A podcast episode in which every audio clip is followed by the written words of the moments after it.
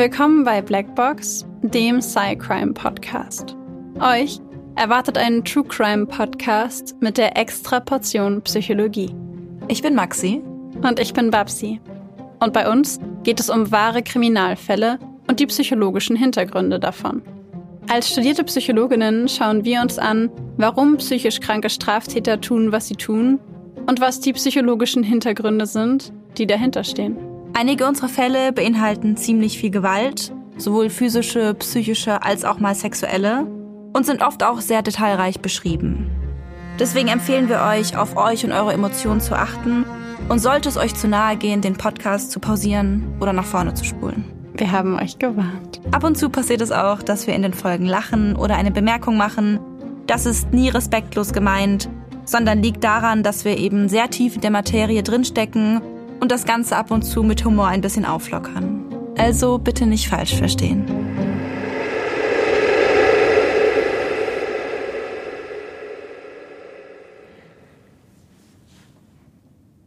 Wir sind wieder da.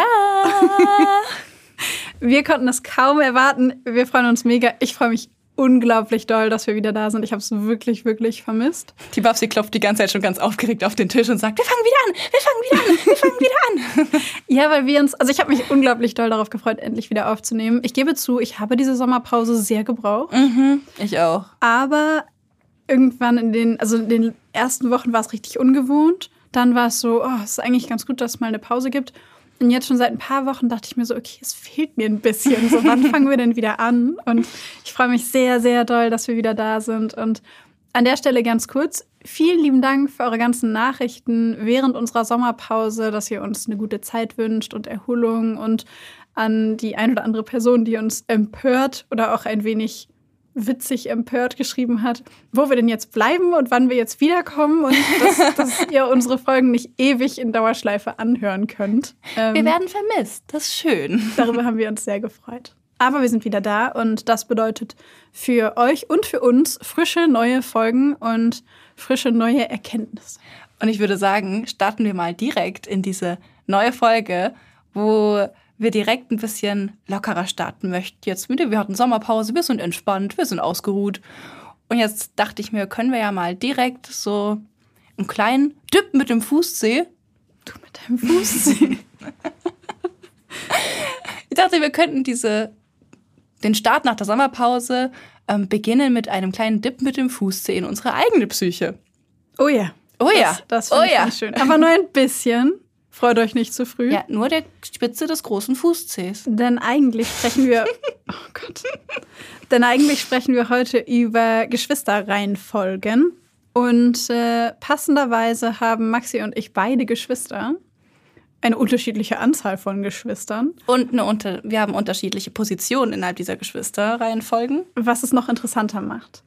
Und deswegen haben wir uns ganz zu Anfang mal angeschaut, was gibt es denn so für vermeintlich wissenschaftlich hochwertige Literatur zum Thema Geschwisterreihenfolgen.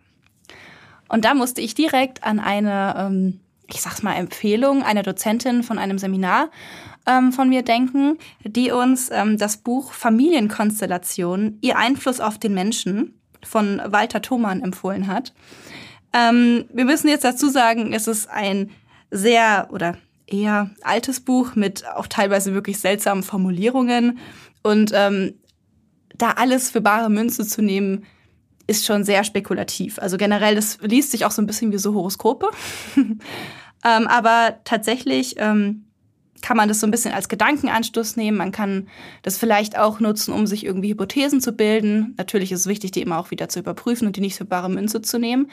Aber für diese Folge fanden wir es eine lustige Idee, mal unsere Beschreibungen rauszusuchen und ähm, da mal durchzugehen, ob die dann zutreffen, beziehungsweise inwiefern sie zutreffen. Und ich würde sagen, damit beginnen wir direkt mal mit dir. Maxi ist nämlich in der Rolle der älteren Schwester eines jüngeren Bruders. Sprich, zwei Kinder in Summe. Maxi ist die ältere Schwester und sie hat noch einen kleinen Bruder, von dem wir in diesem Podcast auch schon ein paar Mal Empfehlungen und Gedanken gehört haben, wenn ich mich richtig erinnere. An dieser Stelle mal wieder liebe Grüße. Grüße gehen raus. Laut diesem Buch ist die ältere Schwester eines jüngeren Bruders, ich erzähle das jetzt einfach mal und dann kannst du sagen, was du findest, was zutrifft. mhm. Unabhängig und stark, in einer unaufdringlichen Art und Weise.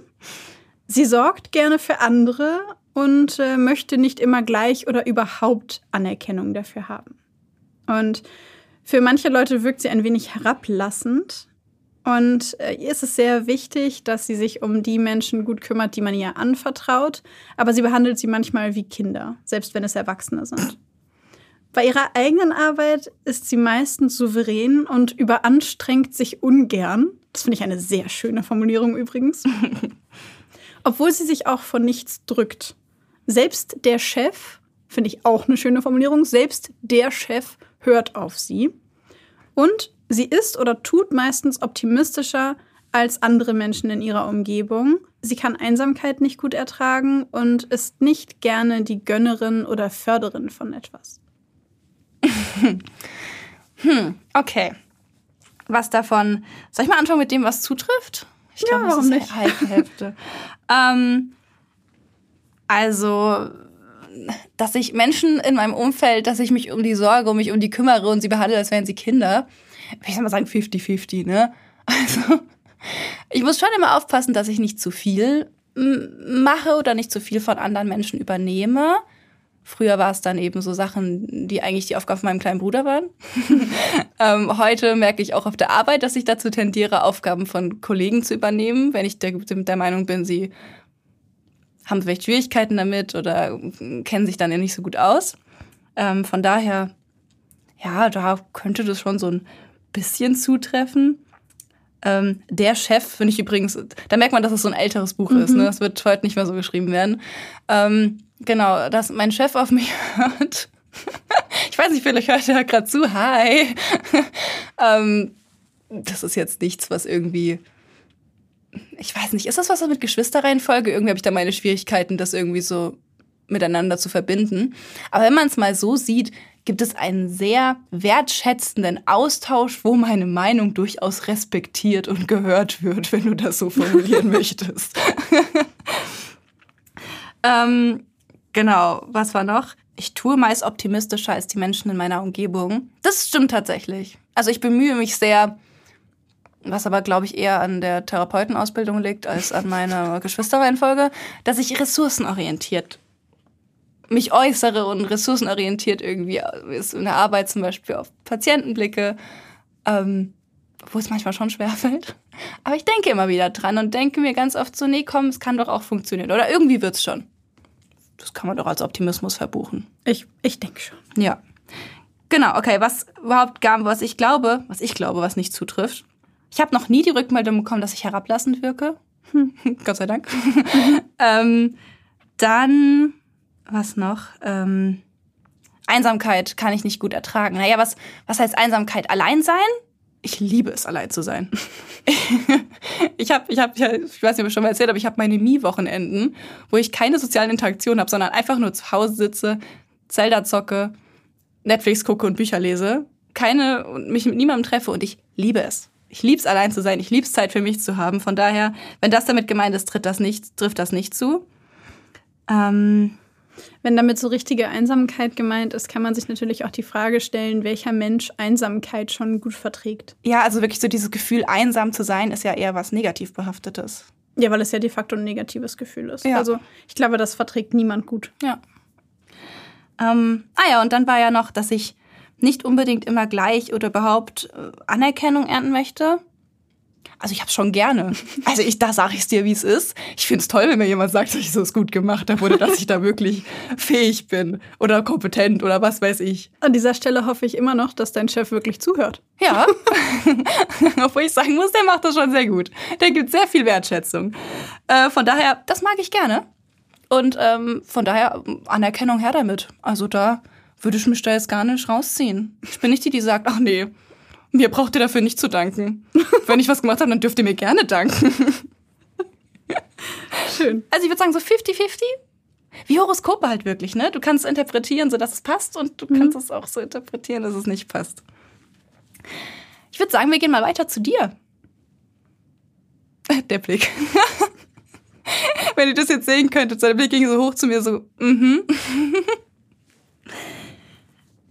Babsi ist in der Rolle der jüngeren Schwester einer älteren Schwester und gleichzeitig der älteren Schwester eines jüngeren Bruders. Sprich, Babsi ist das äh, mittlere Kind und ähm, da gibt's dann natürlich so ein bisschen die Mischung, also da gab's in diesem Buch die Mischung von zwei Rollen eben, natürlich einmal die jüngere Schwester und einmal die ältere Schwester. So, ich würde jetzt mal auch wie du so ein paar Stichpunkte vorlesen. Du kannst dir das gerne mal zu Gemüte führen und dann Bescheid geben, wie sich so anfühlt, was so zutrifft. Ich, ich beobachte, was das mit mir macht. Alles klar, das finde ich gut. Achte auf deine Gefühle bitte. Mhm. Gut. So, also wenn wir diesem Buch hier glauben, dann liebt Babsi die Abwechslung und die Aufregungen. Sie ist impulsiv, lebenslustig, manchmal auch unstet und leicht herauszufordern. Häufiger als andere befindet sie sich im Wettkampf oder in Konkurrenz mit anderen. Wenn sie merkt, dass sie manipuliert wird oder werden könnte, reagiert sie halsstarrig und hält manchmal ihr Leben lang auch gegen ihre eigenen Interessen an einer Idee oder an einem Plan fest. Das würde ich jetzt interpretieren als so stur, dass wenn man dieser Person sagt, ähm, mach das nicht so, dass sie sich denkt, so und jetzt erst recht, watch me. Lob und Anerkennung sind ihr sehr wichtig und Erfolg macht sie überschwänglicher als andere. Misserfolg entmutigt sie aber auch mehr als andere. Es sei denn, jemand tröstet sie oder spricht ihr neuen Mut zu. Sie ist suggestibler als andere, das heißt besser beeinflussbar als andere, obwohl sie sich gerade gegen diese Beeinflussung durch andere wehrt oder versucht zu wehren. Sie ist mutiger und bereit, viele, viel größere Einsätze zu riskieren als andere und materielle Güter könnten für sie wichtig sein, aber in dieser Hinsicht ist sie jetzt nicht so beständig. Also das ist was, was phasenweise auftritt, würde ich mal sagen. Die Anerkennung durch andere und ihr eigenes Prestige, ihre eigene Ehe sind ihr immer sehr bedeutsam. Allerdings sind ihre Vorstellungen von Ehrenhaftigkeit und erstrebenswertem Ansehen nicht immer konventionell. Hm. Man merkt, dass bei dir zwei Rollen drin waren, weil es viel mehr Text war. Ja, es ist, also es ist so viel. Ähm, ich, ich überlege mal, ich muss mal eben drüber nachdenken, welche Dinge davon zutreffen. Also ich würde sagen, äh, Abwechslung und Aufregung und sowas ist auf jeden Fall was, was ich mag. Also so ähm, Action. Da würde ich aber nur 50 Prozent recht geben, weil ich bin genauso wie du, ähm, habe ich auch Phasen, in denen ich einfach möchte, dass Dinge in Ruhe irgendwie sind und geordnet passieren. Und ja, aber ich glaube, als, ich meine, bei dem, ich bin ja, ähm, habe mich ja beruflich quasi selbstständig gemacht mit einem eigenen Unternehmen. Und ich glaube, das kann man gar nicht machen, wenn man Aufregung und Abwechslung nicht gerne mag weil das ist quasi mein kompletter Berufsalltag. Ähm, impulsiv und lebenslustig. Ja, ich würde sagen, ähm, impulsiv bis zu einem gewissen Grad. Ich denke, bei, bei so negativen Emotionen habe ich das eigentlich ganz gut im Griff. Bei positiven Emotionen kann das schon sein, ja. ähm, leicht herauszufordern, kommt wirklich auf die Situation an. Manchmal ja, zugegebenermaßen ja. Äh, dieses klassische, es war früher ganz stark so, wenn jemand mich herausgefordert hat, dann hatte ich dieses, okay, du glaubst nicht, dass ich das kann, ich mache es zweimal. Aus Prinzip. Obwohl es vielleicht auch dumm war, das zu machen, habe ich es dann aus Prinzip trotzdem gemacht.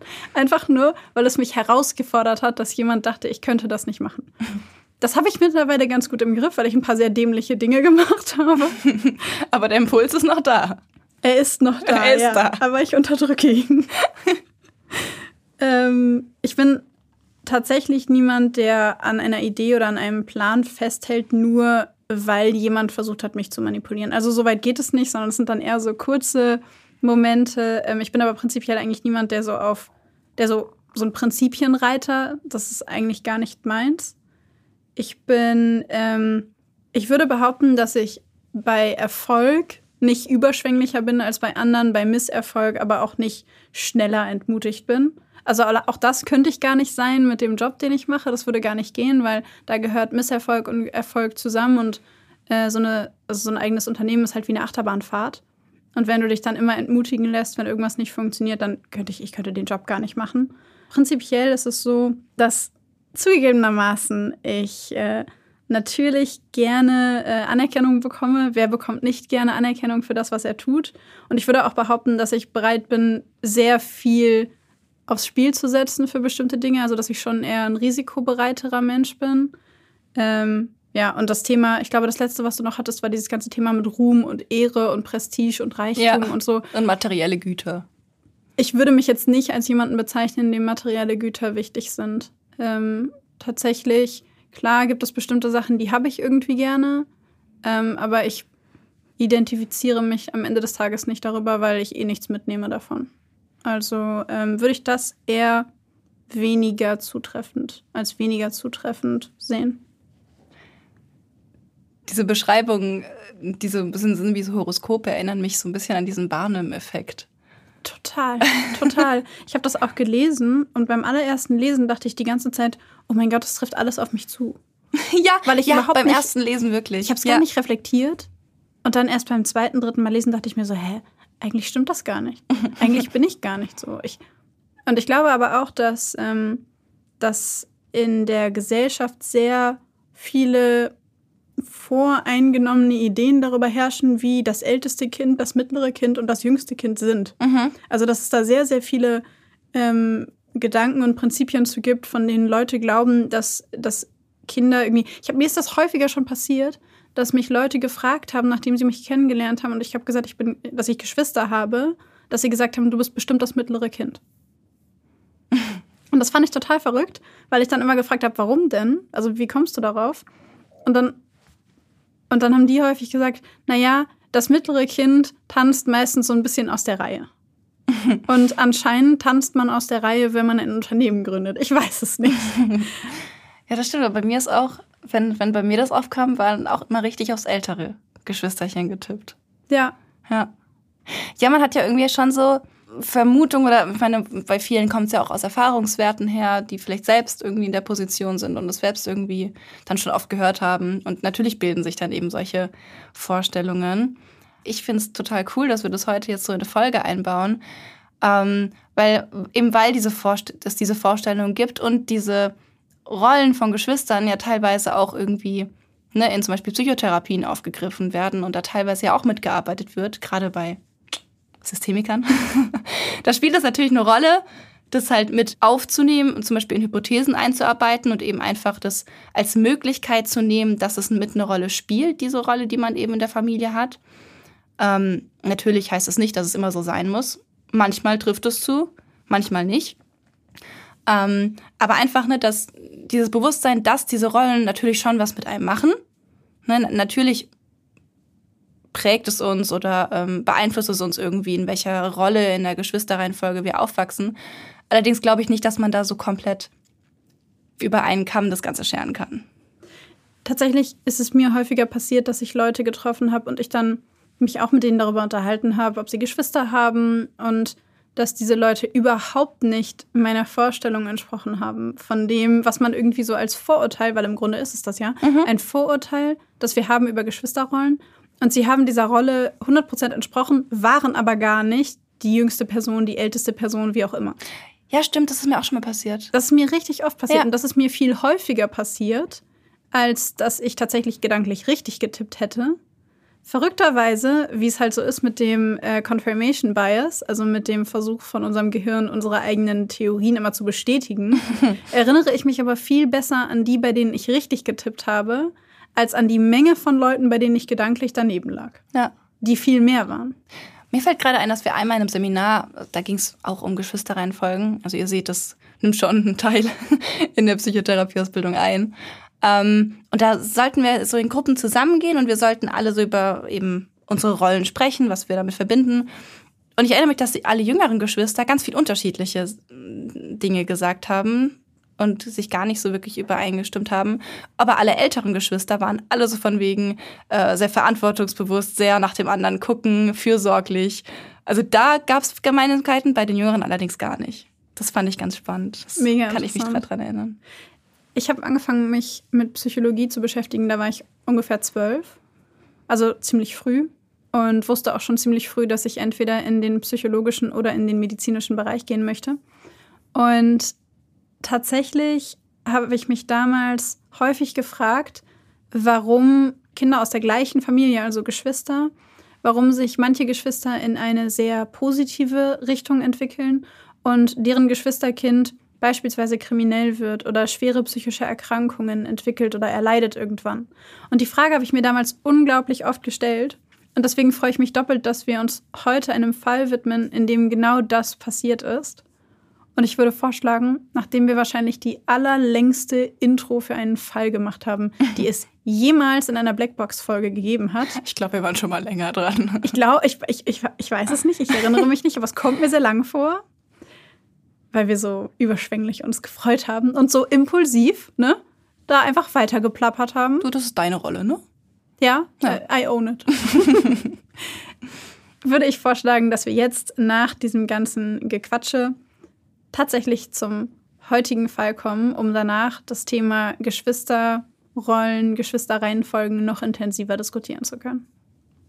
Als allerletzte Anmerkung vor unserem Fall möchten wir hier noch eine Triggerwarnung aussprechen, denn wir starten nach der Sommerpause wieder mit einem extrem brutalen Fall. Ähm, also in diesem Sinne Triggerwarnung wegen sexuellem Missbrauch an Kindern, massiver körperlicher Gewalt. Passt bitte auf euch und auf eure Gefühle auf und wenn es für euch zu viel wird, dann überspringt bitte den Fall, stoppt oder schaltet die Folge aus. Passt, wie gesagt, einfach auf euch auf.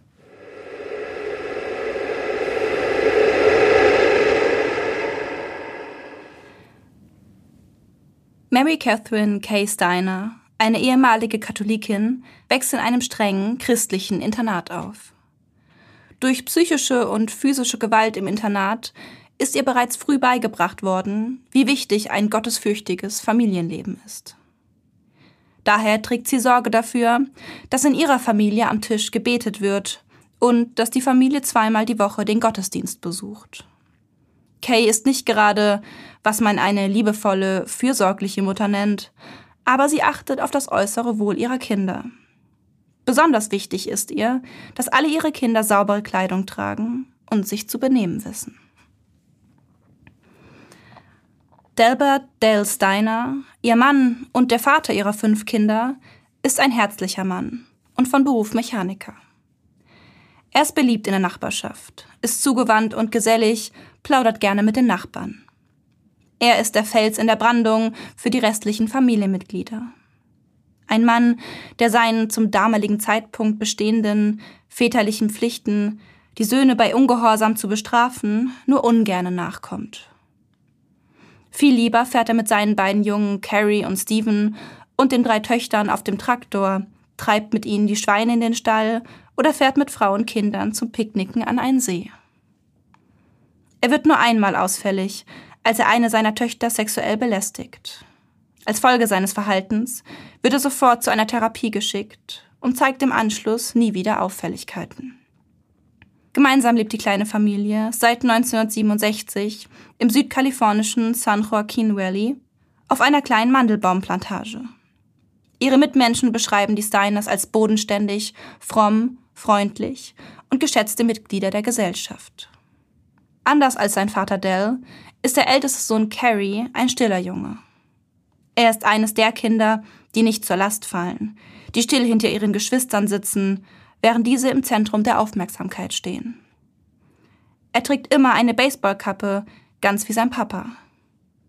Es ist der Versuch, ein Zugehörigkeitsgefühl zu erschaffen, in einer Familie, in der man nur zu leicht untergeht. Carrie ist so still, dass seine Mutter manchmal vergisst, den Abendbrottisch für ihn mitzudecken. Es gibt einfach zu viele lautere Menschen in Carries Familie. Tanten, Onkel, Oma und Opa, Cousinen und Cousins, Mama und Papa, seine drei Schwestern und seinen kleinen Bruder Steven. Steven ist das Gegenteil seines großen Bruders. Er ist laut, wild, lacht viel und macht noch mehr Blödsinn. Er ist der Liebling ihres Vaters, auch wenn dieser Steven für seine kleinen Streiche immer wieder bestrafen muss, wenn er zum Beispiel den Tank des Familientrucks mit Sand befüllt oder die Wände mit seinen Wachsmalstiften vollkritzelt. Doch dann krabbelt er abends auf den Schoß seines Vaters, sieht mit ihm Fernsehen, lacht, wenn dieser ihn kitzelt. Egal, wo sein Vater auch ist, Steven ist an seiner Seite.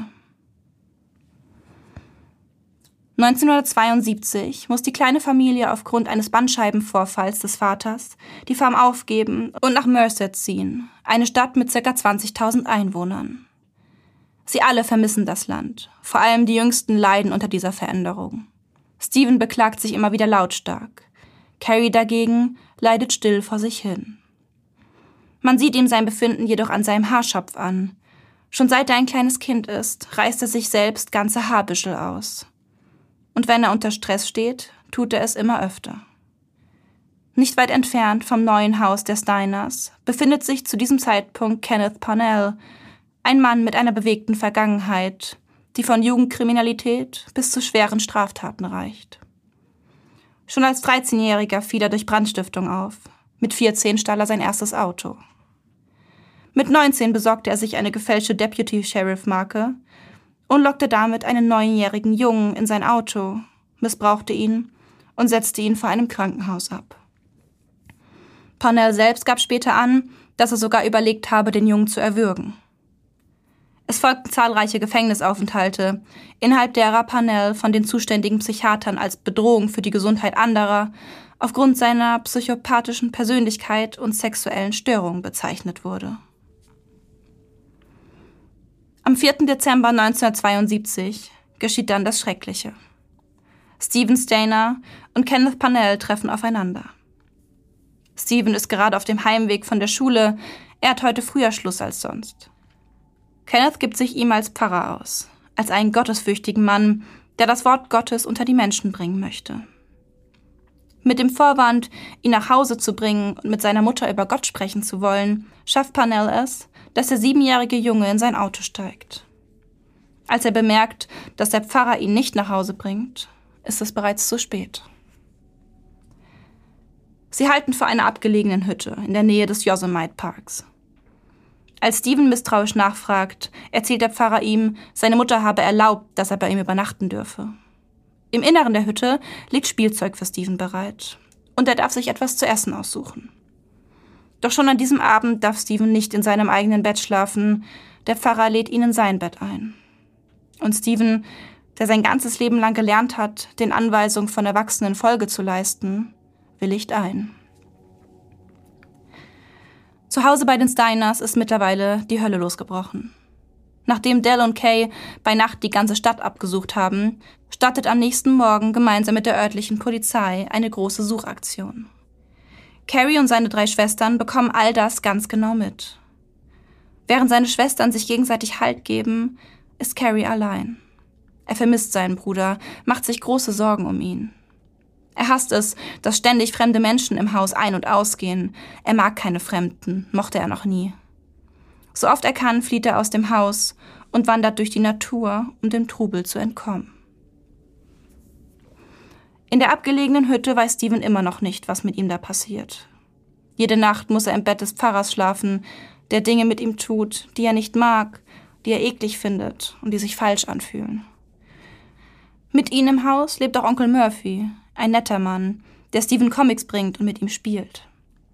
Der fasst ihn nie so an, wie der Pfarrer es tut. Aber er hilft dem kleinen Jungen auch nicht. Sehnsüchtig wartet Steven darauf, wieder zu seiner Familie zurückzudürfen doch dann kommt der Tag, an dem der Pfarrer ihm sagt, dass er nun das Sorgerecht für Stephen habe. Seine Familie wolle ihn nicht mehr. Sie könnten ihn nicht gebrauchen, die Erziehung sei ihnen zu teuer geworden.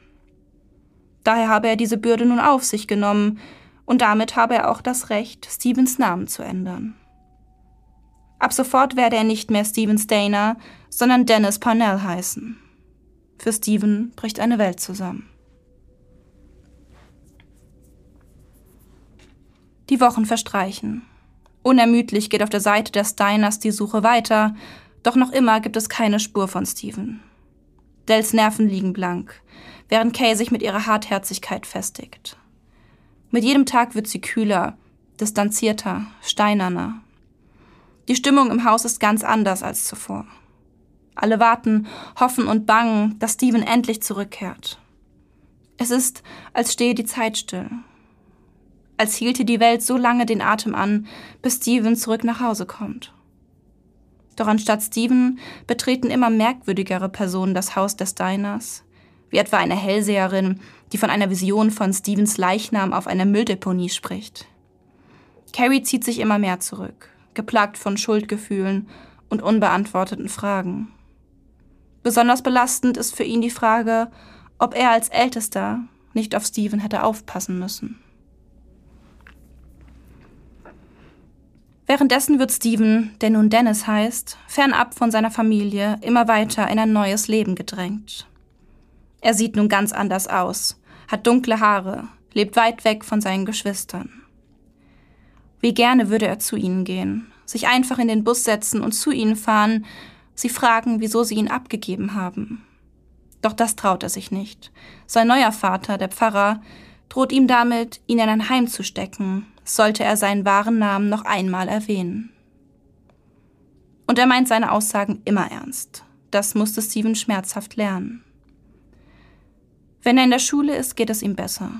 Seit kurzem hat Kenneth ihn in der neuen Klasse in seinem neuen Wohnort angemeldet.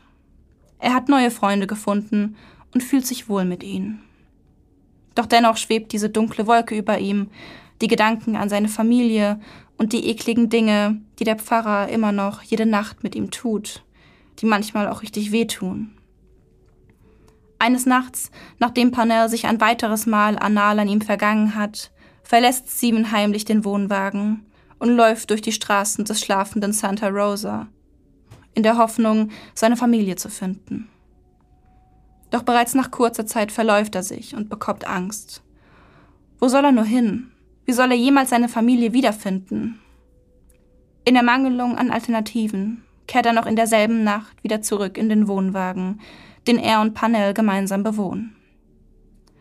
Was er nicht weiß, das Haus seiner Oma mütterlicherseits ist nur einige hundert Meter entfernt von Panels Wohnwagen.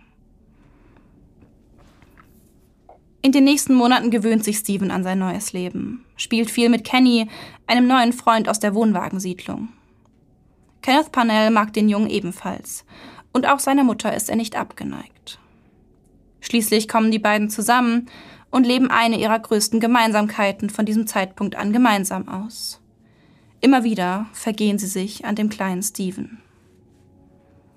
Zu Hause in Merced weigern Dell und Kay sich währenddessen, in ein größeres Haus zu ziehen, auch wenn ihre älter werdenden Kinder mehr Platz und Raum für sich benötigen. Wie soll Steven sie denn je finden, wenn sie jetzt umziehen würden? Also verbleiben sie in diesem Zustand des Wartens. Dell ist weiterhin abwesend, fährt mit dem Gewehr durch die Gegend und hält nach seinem Sohn Ausschau. Wenn er nach Hause kommt, schließt er sich in Stevens Zimmer ein, wo er das Gesicht in die Kleidung seines Lieblingssohnes drückt, um dessen Geruch einzuatmen. Sein ältester Sohn Carrie ist und bleibt ein Außenseiter sowohl in der Schule als auch zu Hause. Er ist unsichtbar, verliert sich in seinen Talenten. Er zeichnet gerne und gut, am liebsten nackte Frauenkörper. Während er diese sehr gekonnt zu Papier bringt, fällt ihm der direkte Kontakt mit gleichaltrigen Mädchen sehr schwer. Er ist schüchtern, irgendwie verklemmt und einzelgängerisch. Außerdem spürt er immer wieder einen dumpfen Ärger, eine immense Wut in sich aufkommen, die ihn immer wieder von innen auffrisst. Doch nie lässt er sie raus. Lieber wendet er sich ab, wenn er spürt, wie es in seinen Ohren rauscht und das heiße, starke Gefühl in ihm hochkocht. So bleibt er alleine mit sich und seinen Gedanken, während er durch die wilde Natur stapft, um den anderen Menschen aus dem Weg zu gehen. Einige Kilometer entfernt wird Steven in den nächsten Jahren zehn, elf, zwölf, dreizehn, vierzehn Jahre alt. Er trinkt, zündelt, raucht, kifft, tut alles, um wenigstens manchmal so etwas wie Glück zu verspüren. Er führt ein wildes Leben und wirkt auf Außenstehende oft verwahrlost. Sein Widerwille gegen das, was Panel nach wie vor jede Nacht mit ihm tut, wächst mit jedem Lebensjahr. Aber sich zu wehren traut sich der Junge nicht. Gleichzeitig schwindet aber auch endlich das Interesse von Panel an dem mittlerweile 14-jährigen Jungen, denn dieser wird langsam zu einem Mann. Am 14. Februar 1980 steigt Steven nach der Schule in das Auto seines selbsternannten Vaters und sieht einen kleinen Jungen auf dem Rücksitz liegen. Sein Name ist Timmy White, er ist fünf Jahre alt. In dieser Nacht muss Steven nicht in Panels Bett schlafen. Dieser Schlafplatz fällt nun Timmy zu. Steven weiß, was dem kleinen Jungen nun bevorsteht. Er weiß, was Panel mit ihm tun wird. Auch dem kleinen Timmy färbt Panel die Haare. Auch ihn macht er zu seinem Sohn. Timmy beginnt, Steven als Bezugsperson zu sehen, nimmt ihn als seinen großen Bruder und sein großes Vorbild an. Jede Nacht wird er von Panel missbraucht. Steven weiß es, hört es und kann es doch nicht verhindern. Eines Tages jedoch entscheidet er, dass es so nicht weitergehen kann. Während Panel bei der Arbeit ist, schnappt er sich seinen neuen kleinen Bruder, fährt mit ihm zur nächsten Polizeiwache und meldet die schrecklichen Dinge, die Panel ihm und Timmy angetan hat. Zum ersten Mal seit Jahren nutzt er an diesem Tag wieder seinen richtigen Namen. Er unterschreibt das Papier, das ihm der Polizeibeamte hinhält, mit Stephen Stainer.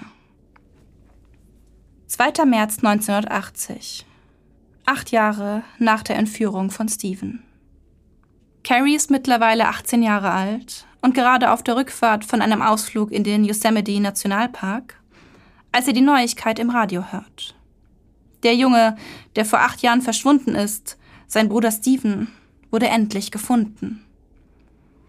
Beinahe kommt er von der Straße ab, muss kurz am Straßenrand anhalten, um sich zu sammeln. Als er zu Hause ankommt, stehen bereits die Fernsehteams vor der Tür. Das Warten im Haus der Stainers hat endlich ein Ende. Es ist ein ausgelassenes, tränenreiches Wiedersehen, als alle den verloren geglaubten Sohn und Bruder willkommen heißen. Ein Wiedersehen, von dem sie befürchtet hatten, es würde niemals stattfinden. In den folgenden Wochen dreht sich weiterhin alles um Steven, wie schon während seiner Abwesenheit. Der Teenager gibt Interviews, spricht aber lange nicht davon, dass er missbraucht worden ist. Auch in der Familie Stainer wird der Missbrauch ihres jüngsten Sohnes nie thematisiert. Die schrecklichen Geschehnisse stehen wie ein Elefant im Raum, aber niemand weiß, wie er das Thema ansprechen soll. Und doch wissen alle, dass diese schrecklichen Erlebnisse etwas in Steven ausgelöst haben, dass sie etwas ausgelöst haben müssen. Steven hat sich verändert. Er ist nun ganz anders als der siebenjährige Junge, den sie verloren haben. Er trinkt Alkohol, raucht, kifft, schwänzt die Schule. Carrie, der seinen Bruder immer noch beschützen möchte, gerät immer wieder in Streitereien oder Prügeleien, wenn Steven auf der Straße als Schwuchtel beschimpft wird. Auch mit Steven streitet Carrie sich, denn sein kleiner Bruder will nicht mehr von ihm beschützt werden, will den Regeln der Eltern nicht mehr folgen und lehnt sich gegen beides auf. Jahre vergehen. Stephen, Carrie und ihre Schwestern werden älter.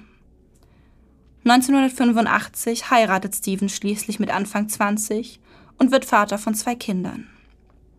Die Ehe ist geprägt von seiner immensen Impulsivität und seinen Wutausbrüchen. Immer wieder ist er seiner Frau gegenüber übergriffig und grenzüberschreitend. Immer wieder trennt sie sich von ihm, um sich dann doch wieder mit ihm zu versöhnen. Carrie hingegen zieht zu seinem Onkel Jerry, der 15 Jahre jünger ist als Dell und deutlich liberaler. Bei ihm kann Carrie er selbst sein, feiert mit ihm Partys, konzentriert sich auf seine Kunst, hat sogar eine Freundin. Er ist nun anders als früher, als er immer nur schweigend am Rand gestanden hat, während andere Jungen mit den Mädchen flirteten oder Späße machten.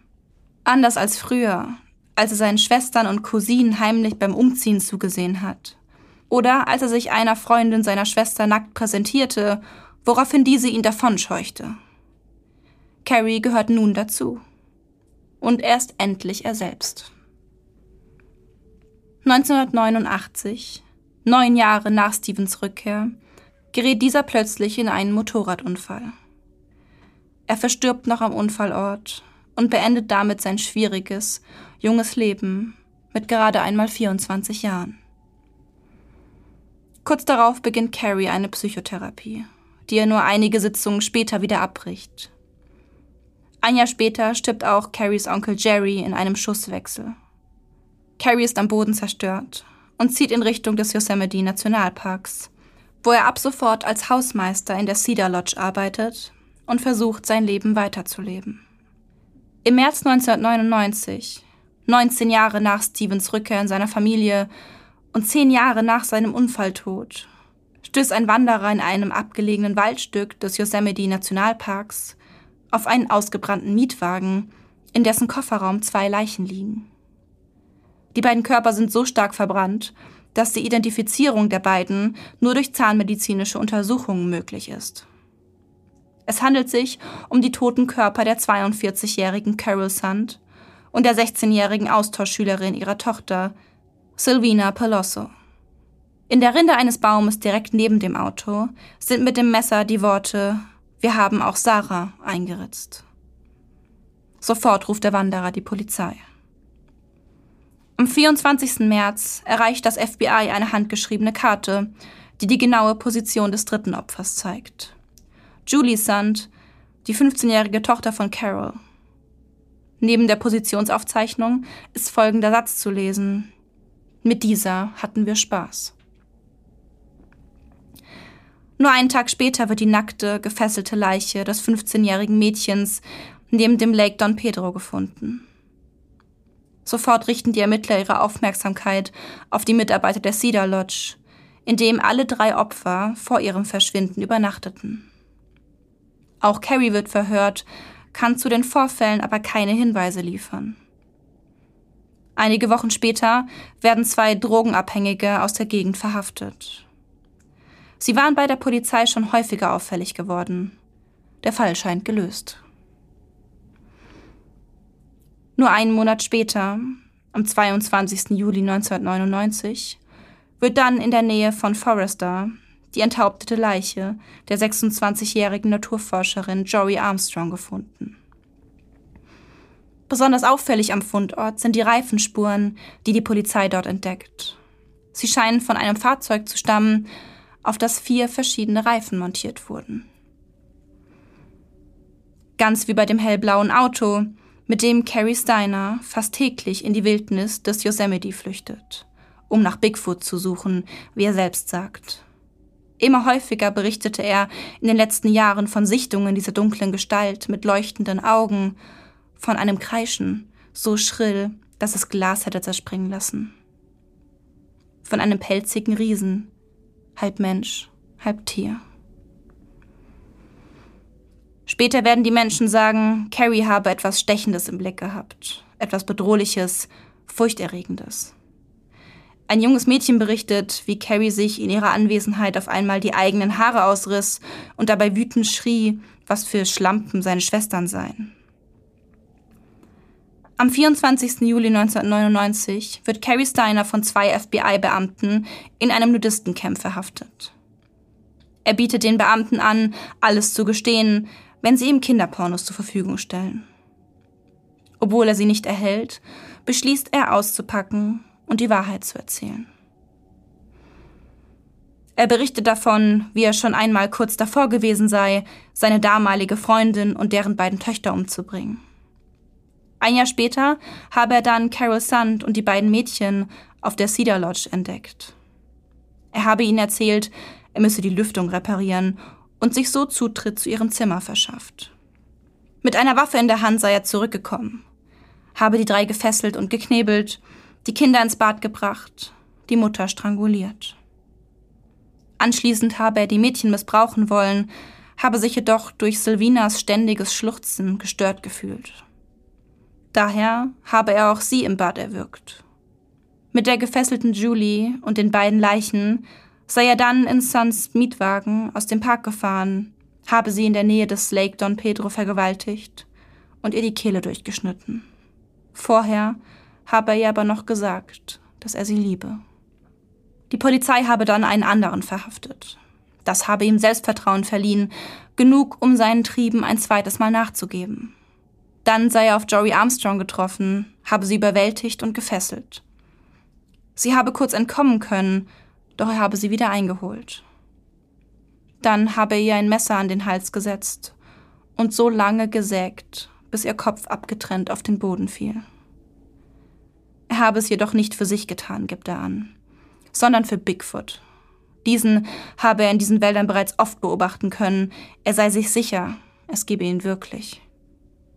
Während des nun folgenden Verfahrens stellen Gutachter seinen Fall aus verschiedenen Perspektiven dar.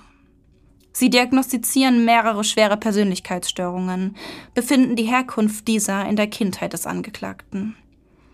Ebenso wie sein Bruder Steven habe auch Carrie sexuellen Missbrauch erlebt. Und das von seinem Onkel Jerry, bei dem er in der Nacht nach Stevens Verschwinden übernachtet habe. Dale Stainer, der Vater des Angeklagten, habe die Schwestern mehrfach missbraucht. Zudem wird die Familie Stainer als hochdysfunktional beschrieben, durchzogen von verschiedensten psychischen Erkrankungen. Carrie Stainer selbst lebe in einer quasi magischen Realität, sei besessen von Bigfoot und wähne sich in einer apokalyptischen Welt. Trotz all dieser Umstände wird Carrie Steiner am 21. Dezember 2002 wegen vierfachen Mordes zum Tode verurteilt. Die Gutachter schreiben ihm die volle Schuldfähigkeit zu. Bis heute sitzt er im Todestrakt, die eigene Hinrichtung erwartend.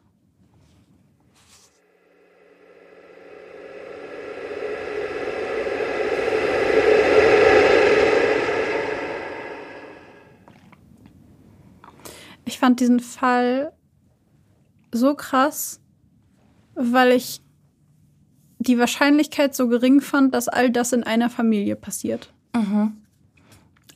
Mir ging es so, als ich den Fall zum ersten Mal gelesen habe. Ähm, zum ersten Mal habe ich ihn in der Stern Crime gelesen. Mhm. Ähm, und ich dachte die ganze Zeit, okay, ne, auch beim in der Stern Crime heißt der Artikel der Bruder. Und ich dachte die ganze Zeit, okay, es geht um Steven. Er ist ja der Bruder von Carrie. Und ich dachte die ganze Zeit, Steven wird kriminell und Steven ist dann derjenige, der Menschen tötet. Und ich war dann so überrascht davon, dass es dann Carrie ist, obwohl die ganze Zeit ganz ausführlich von Steven berichtet wird. Das ist natürlich Absicht, damit man auf die gleich falsche Fährte kommt. Aber es ist einfach so überraschend gewesen, dass dann Carrie sich eben so super dysfunktional entwickelt. Also so eine, so eine Entwicklung an den Tag legt, die eben wirklich ja so schwerwiegend ist.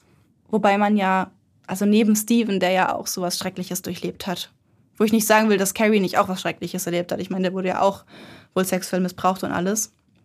Aber es ist einfach überraschend, so wie du sagst, dass das beides in einer Familie passiert. Ich fand es auch richtig, also richtig überraschend, auch während ich den Fall, ähm, also ich habe ihn mir vorher ja auch angeschaut, auch bei der Recherche und war richtig überrascht, weil ich auch die ganze Zeit dachte, es würde um Steven gehen. Mhm. Und irgendwie fand ich es so ein krasses Beispiel, dafür, wie ein Bruder sehr viel Aufmerksamkeit bekommt, allein schon von seinem Charakter her, weil er ja als Kind auch schon sehr aufgedreht war. Und auf der anderen Seite, ähm, aber der, also es das viel einfacher macht, in Anführungszeichen, dass ähm, der zweite Bruder quasi so durch das Raster durchfällt.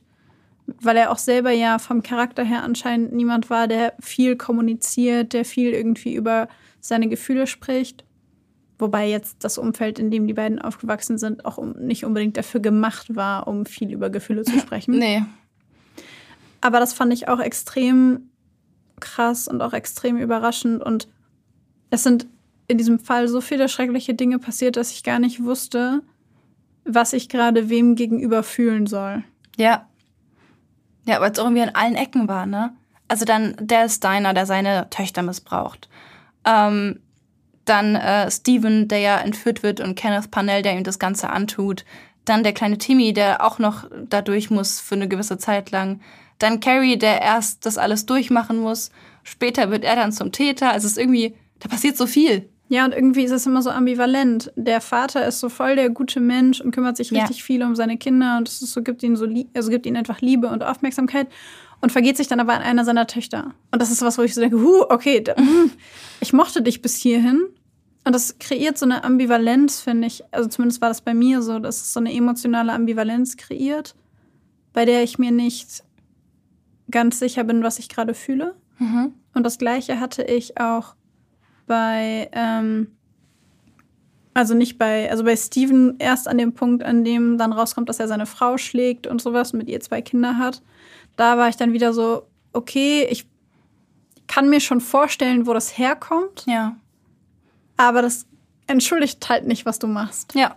Und dann irgendwie bei Carrie, mit Carrie hatte ich die ganze Zeit richtig viel Mitleid, weil ich mir dachte, Mann, es tut mir so leid, dass du irgendwie so wie so ein unsichtbares Kind aufwächst. was ich gedanklich auch total untypisch fand für den Ältesten. Mhm. Und irgendwie kam dieser Switch so unglaublich überraschend.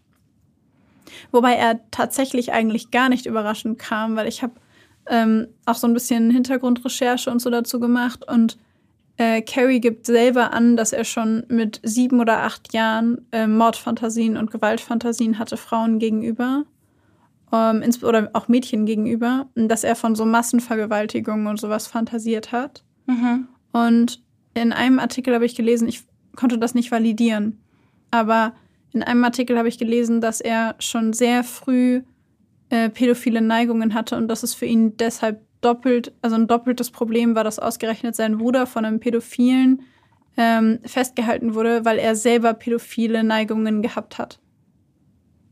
Also, dass Mhm. es bei ihm auch noch so einen doppelten Twist in seinem eigenen Kopf gegeben hat, weil sein Bruder jemand war, den er beschützen wollte und sein Bruder jemandem zum Opfer gefallen ist, der die gleichen sexuellen Neigungen hatte wie Carrie selber.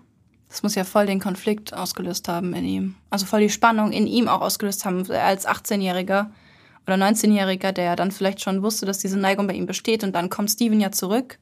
Und dann kommt das alles raus mit dem Missbrauch. Und mit so 18, 19, 20 war Carrie jetzt ja noch nicht straffällig geworden, nach dem, was wir Ja. wissen. Und ich kann mir vorstellen, dass es ja einen massiven Konflikt und eine massive Dissonanz in ihm hat auslösen müssen. Und diese, dass diese Spannung zu halten, ich glaube, wir haben schon ein paar Mal darüber gesprochen, diese kognitive Dissonanz, die unser Gehirn gar nicht mag und wo es meistens eigentlich dafür sorgt, dass ähm, wir irgendwie Dinge abschwächen oder uns Dinge zurechtreden, damit eben diese Spannung nicht so besteht. Und ich kann mir vorstellen, dass dieser Moment eben zu hören, was Steven passiert ist, gleich, und gleichzeitig diese Neigung zu haben, dass das eine Spannung in ihm erzeugt, die er nicht so leicht abbauen konnte, nicht so leicht wegreden konnte. Ja. Und was ich dann auch noch richtig, richtig schlimm fand, waren die vier Opfer von Carrie. Weil das eine Mädchen, also ich meine, die waren 15 und 16. Und die 15-Jährige hat einfach mit angesehen, wie ihre Mutter getötet wurde Ja. und mit angesehen, wie die Austauschschülerin, die sie zu Besuch hatte, getötet wurde. Und wurde danach von diesem Typen mit in den Wald genommen. Und der hat sie vergewaltigt und der hat sie umgebracht. Und das ist einfach so, da- das, da ist mir auch einfach so schlecht geworden, weil ich dachte, das ist so ein furchtbares Schicksal, das sie hatte, so eine furchtbare Sache, die er ihr und ihrer Mutter und ihrer ähm, Austauschschülerin, die damit war, angetan hat. Und auch der Frau, die Joey Armstrong, Mhm. Da habe ich gelesen, dass die so große Angst hatte, dass sie kopfüber aus seinem fahrenden Auto gesprungen ist, um ihm zu entkommen. Und dann ist sie sogar losgerannt. Sie hat sich sogar aufgerappelt und ist losgerannt und er hat sie trotzdem noch gekriegt. Und ich bin so hin und her gerissen zwischen, zwischen Verständnis, rationalem Nachvollziehen können und Wut auf Carrie und so ein, so ein, also weißt du, was ich meine? Ich bin so hin und her gerissen zwischen, ich kann es irgendwie nachvollziehen, ich finde es total schrecklich, was du da gemacht hast, ich verurteile es, also deine Taten und gleichzeitig hat es mich überrascht, dass du das gemacht hast, aber irgendwie überrascht es mich auch nicht und weißt du, wie ich meine? Ja, ich muss gerade dran denken, dass diese Ambivalenz, die du gerade beschreibst, ja irgendwie total bezeichnend für diesen ganzen Fall ist und irgendwie auch für all diese Menschen, die in diesem Fall aufkommen. Also weißt du, also du berichtest so von dieser Ambivalenz, dieses Hin- und Hergerissensein von ähm, irgendwie Mitleid oder Mitgefühl und ähm, Ablehnung von eben der Ablehnung eben dieser Taten. Ähm, und dann sprechen wir gerade darüber, dass Carrie ja in sich bestimmt diese äh, möglicherweise diese starke Anspannung, diese starke Ambivalenz zwischen dieses starke Bedürfnis, seinen Bruder zu beschützen und gleichzeitig diese Ident- Identifikation wahrscheinlich mit dem Täter seines Bruders. Ähm, dann haben wir Dale Steiner, der auf der einen Seite total freundlich und liebevoll ist und auf der anderen Seite seine äh, Töchter missbraucht. Also irgendwie sind überall oder Steven, der da rauskommt und ähm, wieder in dieses neue Leben möchte, aber die ganze Zeit wieder zurück in die Vergangenheit gezogen wird. Also so dieses, dass irgendwie jeder von denen ist in Ambivalenzen gefangen und irgendwie und das Gleiche spürt man auch, wenn man diesen Fall liest. Ja, Das finde ich gerade spannend irgendwie. fühlt sich so zerrissen an. Ja, ja, fühlt sich total zerrissen an. Wenn wir jetzt so über Geschwisterreihenfolgen ja gesprochen haben, denke ich mir gerade so, dass diese Spannung von Carrie ja vielleicht auch ne, wenn wir das Thema jetzt mit reinnehmen und daraus irgendwie jetzt Hypothesen spinnen wollen. Ähm, also ich habe jetzt bei Patienten und auch bei mir selbst natürlich auch häufiger bemerkt, dass ähm, ältere Geschwister, wie es auch in dem, in dem Fall ja besprochen wird, dass die oft, nicht immer, aber oft dazu neigen, beschützend zu sein und so ein bisschen fürsorglich sich um die Kleineren zu kümmern. Carrie hat ja auch mit ausgesagt, oder wir haben jetzt auch im Fall drin, dass er sich schon irgendwie verantwortlich gefühlt hat für Steven und so das Gefühl hat, ich bin der große Bruder, ich möchte ihn beschützen. Und das widerspricht ja dann vollkommen diese Tatsache, dass er dem Täter ähnlich ist, den Steven zum Opfer gefallen ist. Ja. Weißt du, was ich meine? Dass also da seine, eventuell seine Rolle als älterer Bruder diese Spannung ja nochmal stärker gemacht hat. Ja. Wobei ich es auffällig fand, weil nach der Definition der klassischen ältesten Geschwister passt er da eigentlich gar nicht rein. Er ist zu Hause so unauffällig, dass seine Mutter vergisst, den Tisch für ihn zu decken. Er wandert tagelang, stundenlang irgendwo in der Natur herum. Er mag es nicht, wenn viele Leute da sind. Er geht dem Rest seiner Familie eher aus dem Weg Mhm. Und sieht quasi immer dabei zu, wie sein Vater seinen Bruder mehr liebt als ihn. Ja. Und das ist, finde ich, eine sehr ungewöhnliche, äh, einfach nur, also ausgehend von diesen Vermutungen, die man so hat über Geschwister, eine sehr ungewöhnliche Konstellation. Naja, obwohl gleichzeitig ja ähm, ich auch schon oft mitbekommen habe, dass ähm, älteren Geschwistern oft sowas ähm, angedacht wird von wegen, das ist, die, das ist der oder die Älteste, die schafft es schon, die kann das. So weißt du, also dass, dass da so ein, so ein ähm, natürlich zum einen so, das ist das erste Kind, da fördert man ganz viel und man guckt ganz viel, dass da alles funktioniert. Gleichzeitig aber mag wirklich nicht bei jedem sein. Ne? Also hier ist nichts, was irgendwie auf alle angewandt werden kann. Aber das hatte ich jetzt in, bei einigen auch Patienten, die ich habe, wo es um, um dieses Thema ging, dass da ganz oft dieses Ding geht, ach, das ist die Älteste, die schafft es schon. Hm. Der kann das. Da müssen wir nicht so viel gucken. Bei den kleineren müssen wir viel mehr gucken. Ja, das kann natürlich auch sein. Das kann natürlich auch sein.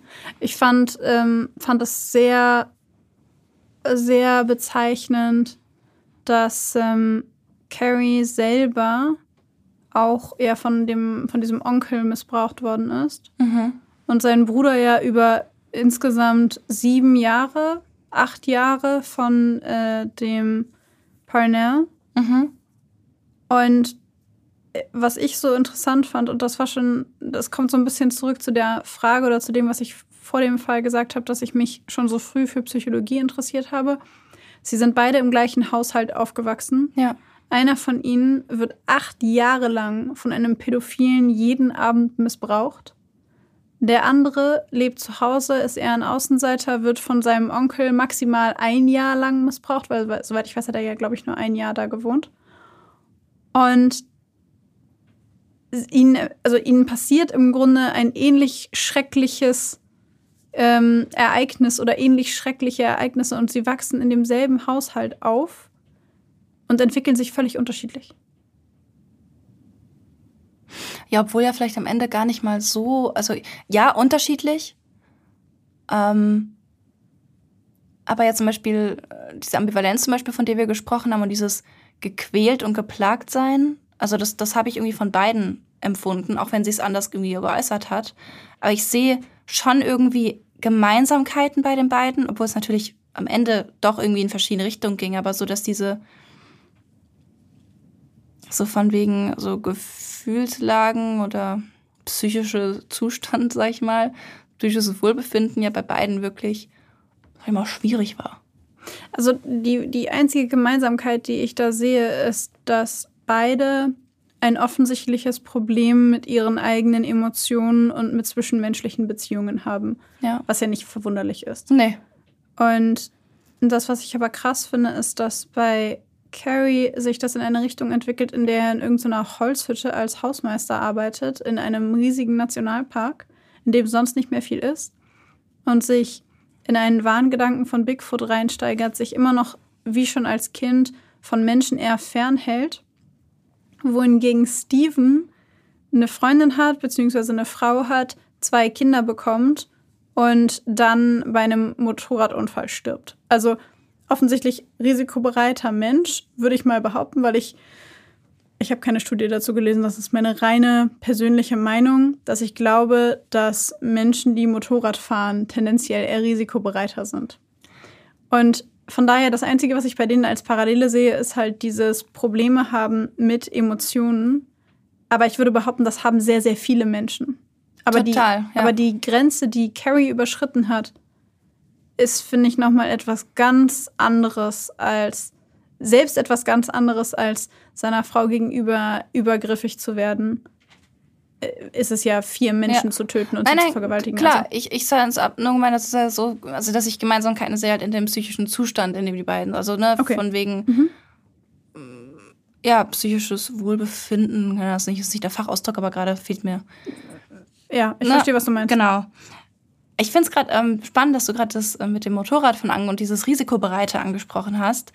Ähm, ich habe ja als Vorbereitung zu dieser Folge, habe ich so ein bisschen recherchiert, okay, ich meine, wir haben ja da dieses Buch dabei ähm, gehabt, was wir jetzt gerade am Anfang besprochen haben, was jetzt aber jetzt nicht so super empirisch belegt ist. Ähm, generell sind viele Studien, die zu ähm, Geschwisterforschung gemacht wurden, ähm, entweder ganz leicht nur signifikant oder eben widerlegt worden. Ähm, es gibt allerdings auch eine Annahme, die ähm, untersucht wurde und wo tatsächlich eine leichte Signifikanz wahrgenommen wurde oder beziehungsweise belegt wurde. Und es ist nämlich die Annahme, dass die jüngeren Geschwister immer die Draufgänger sind, sag ich mal. Ähm, und tatsächlich ist es so, dass die sich öfter als ihre älteren Geschwister verletzen.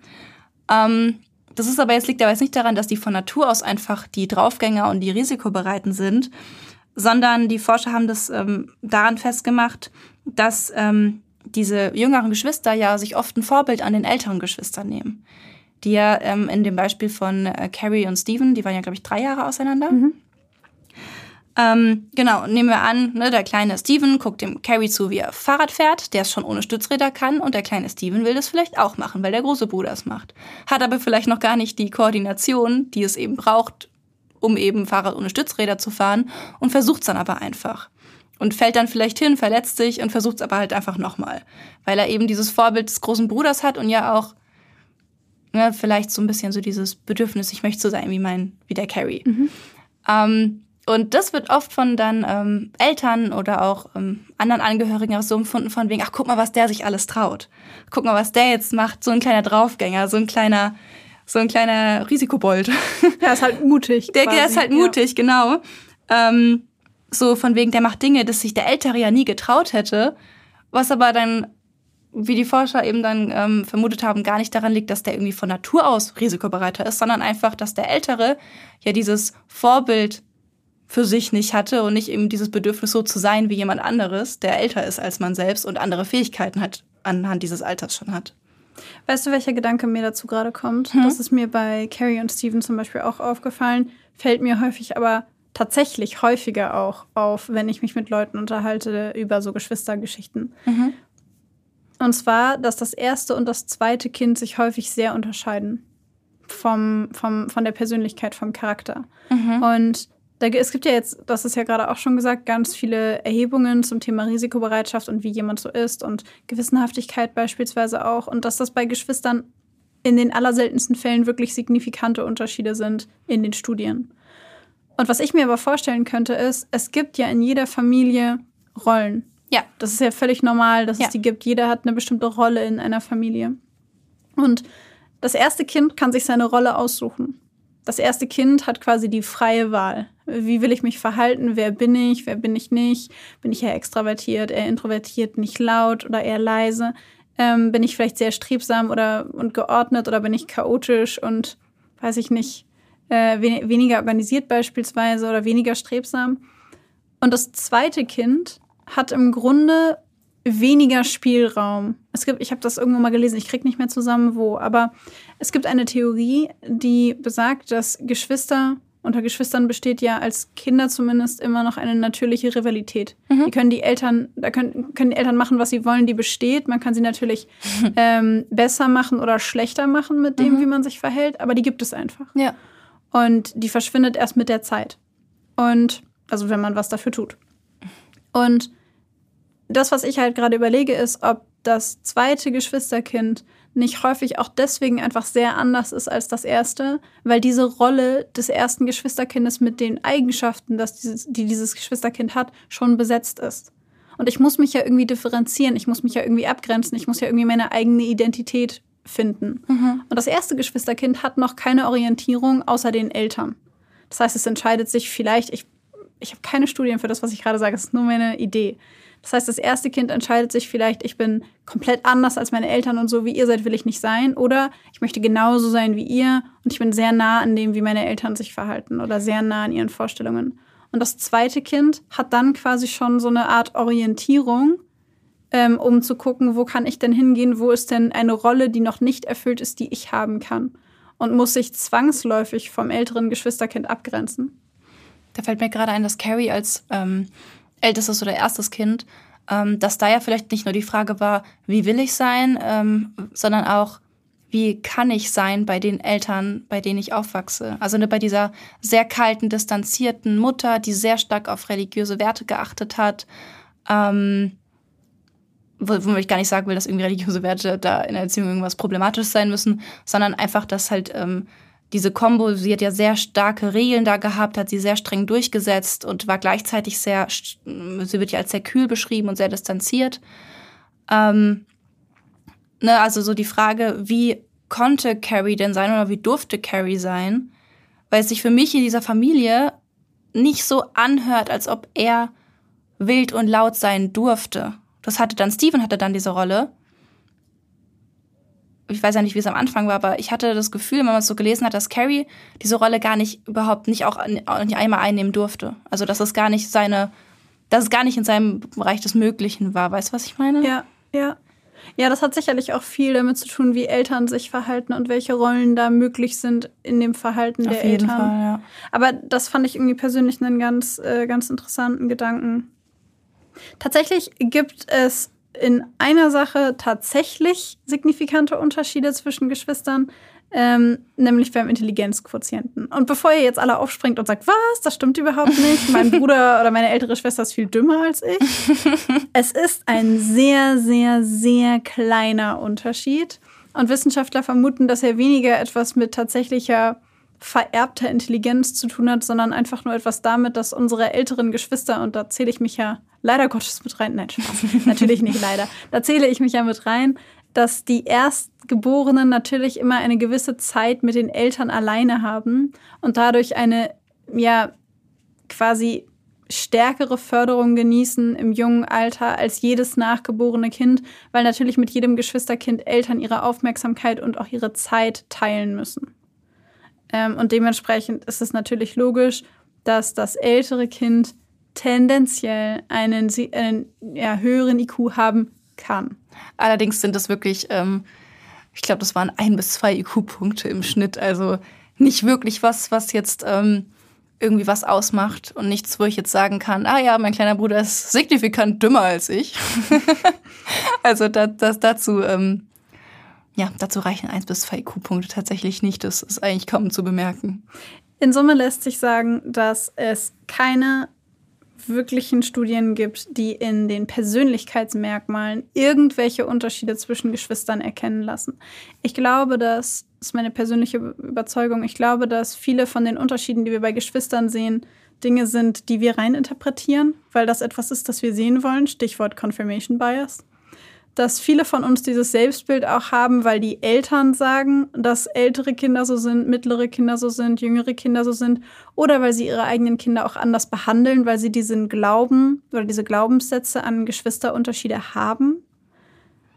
Aber de facto gibt es eigentlich keinen Unterschied. Das heißt, wenn ihr das älteste Kind seid, dann könnt ihr voller Freude trotzdem sehr rebellisch sein oder auch gar nicht rebellisch sein. Wenn ihr das mittlere Kind seid, könnt ihr trotzdem sehr zurückhaltend und ordnungsliebend sein. Und auch als Jüngster könnt ihr sehr viel Verantwortung oder Jüngste sehr viel Verantwortung nehmen, liebevoll sein und euch um andere Leute kümmern und ihr fallt damit nicht aus dem Raster. Jetzt werden sich wahrscheinlich einige fragen, okay, jetzt haben wir ganz viel über Geschwisterreihenfolgen und Rollen in, in der Familie gesprochen. Ähm, aber in diesem Fall gab es ja noch viel mehr. Es gab diese Familie, es gab Kenneth Parnell, was war eigentlich mit dem?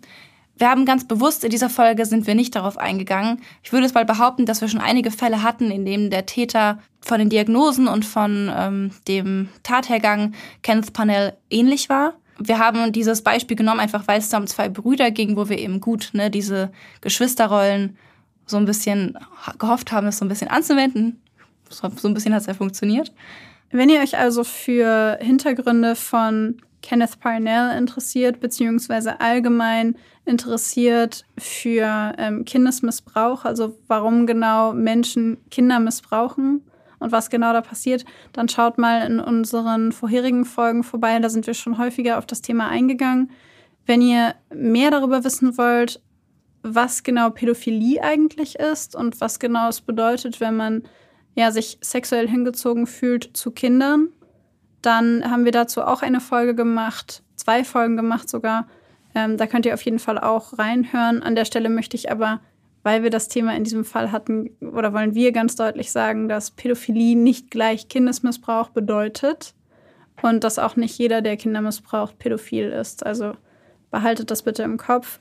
Zu Kenneth Parnell ganz allgemein kann man sagen, dass er in einem sehr schwierigen Umfeld aufgewachsen ist, selber Opfer von sexueller Gewalt als Kind geworden ist und ähm, ja, ebenfalls eine Kindheit hatte, bei der er massiv durch das Raster gefallen ist, könnte man sagen. Genau, und nach unseren Informationen die Kriterien einer Pädophilie erfüllt und er eben in diesem Fall Täter geworden ist.